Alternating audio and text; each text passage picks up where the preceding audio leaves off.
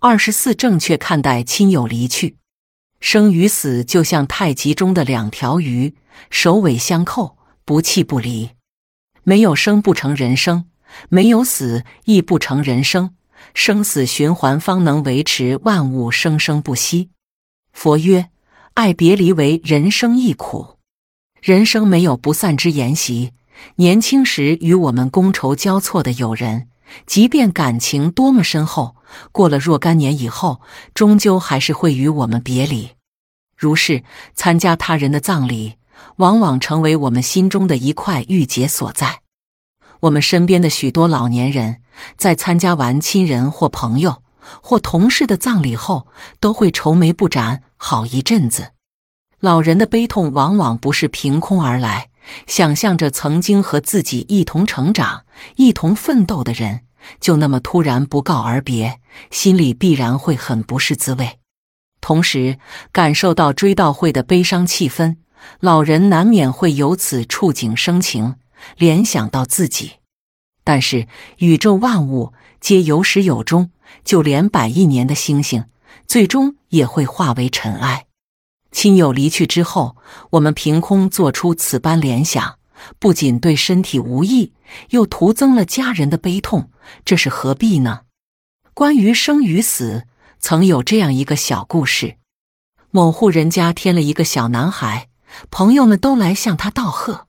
其中一个人说：“这个孩子以后是要发财的。”另一个人说：“这个孩子看上去会当官。”而最后一个人说。这个孩子终究是会死的，人们都纷纷对前两人的话表示赞同，却把最后一个人给臭骂了一顿。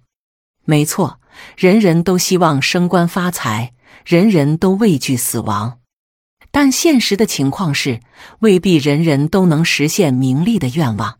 只有死亡才是生命中最稀松平常之事。如果我们将死亡看作生命的终点，凋零的鲜花。那它却是人生最可怕的事情之一。但如果我们换一个角度看，情形就大不一样了。生与死就像太极中的两条鱼，首尾相扣，不弃不离。没有生不成人生，没有死亦不成人生。生死循环，方能维持万物生生不息。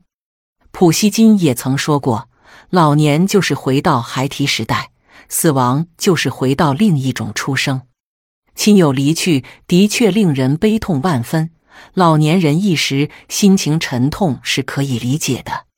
但如果因此被悲痛的苦海淹没，让自己痛不欲生，这就不值得了。面对亲人的离别，聪明的老年人应该化悲痛为力量，把现在的生活过得更好，让走的人安心走好。那些因亲人辞世而虐待自己的人，应该深刻反思自己的行为是否违背了逝者的意愿。当亲友过世之后，老年人应当积极适应新的生活环境，消除悲痛在心灵上造成的阴影。正确的方法是在亲人的陪伴下进行科学的心理调试，欲使自己尽快从悲痛的氛围中解脱出来。不妨通过各种方式尽情的宣泄一番，如在亲人挚友面前嚎啕大哭一场，找个可信任的人唠叨发泄一次等等。这些做法都能及时舒缓情绪，避免自己陷入哀痛而无法自拔。如想表达对亲友的眷恋之情，终日将自己的心事闷在胸中，并非上上之举。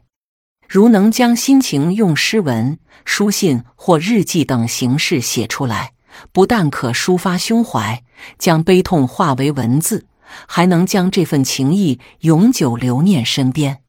从心理学角度来看，尽管宣泄对于维护身心健康有益，但是无休止的悲哀必然造成人为的精神消耗。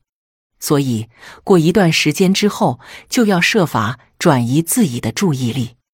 您可以到亲友处小住一段时间，或是走出斗室，多接触外面的世界，多参加有益的文体活动。只要生活的视野开阔了，精神上的痛苦也就会随之淡化和消失了。不过，如若离去者是多年老友，我们或许还能尽快从悲伤中走出；但如果撒手而去的是自己的伴侣，那又该如何面对呢？的确，在所有离去的至亲中，让我们最无法释怀的，必是携手我们历经风雨的那个人。俗话说：“少年夫妻老来伴。”在经历过了几十年的沟沟坎坎和磕磕绊绊后，两个人正相携安度晚年之时，倘若一方先走一步，必定会给另一方在精神上造成巨大的创伤。与老伴洒泪告别之后，有些人总觉得对不起逝者。为什么过去常常对他发脾气？为什么没有坚持让他去医院检查？甚至认为对方的死自己负有主要责任。于是生者精神恍惚，心理负担沉重，吃不下饭，睡不好觉，在言行上还会出现一系列反常现象。但是这种行为。除了让自己的健康每况愈下，还能起到什么作用呢？如果老伴依旧在世，当他看见爱人如此折磨自己，心中又会作何感想呢？因此，当老伴离去后，折磨自己终究于事无补。对逝者最好的寄托和思念，应该是悟透人生的哲理，勇敢的挑起社会和家庭的重担，迎着火红的夕阳。坚强乐观的生活下去。人不能长生不老，却可以延缓衰老；人不能死而复生，却可以死而不灭。当亲友安然离去时，我们都应当有这样一种坦然态度：含笑而交，含笑而送。他将鲜花留在你的路上，他的歌声留在你的耳旁。正确看待亲友离去有窍门：少参加追悼会。追悼会上沉重压抑的气氛，往往会加重我们本就悲伤的情绪，使得我们更加痛不欲生。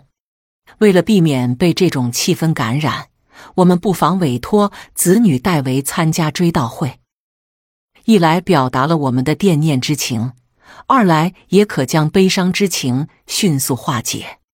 多与亲人讨论快乐的事，人生值得讨论的开心事多的是。何苦与自己的心情纠缠呢？斯人已逝，自己活得平安快乐才是当下更重要的事。坦然看待生死，我们饿了就要吃饭，困了就会睡觉。生就好比人生活力充沛的时刻，而死亡只不过是因为身体累了，需要好好休息了。离去的亲友只不过是躺下休息了，对此我们唯有坦然面对。人生体悟，无论是多年相交的故人辞世，还是挚爱的亲人离别，我们都难免痛不欲生。但心痛又有何用？这杯苦酒必是人人都要下咽的。逝者安详睡去，他们圆满的走完了自己的人生之路，该好好休息了。我们难道不该为他们感到高兴吗？若一味胡思乱想，不过只是扰乱自己的心绪。徒增一些不必要的烦恼罢了。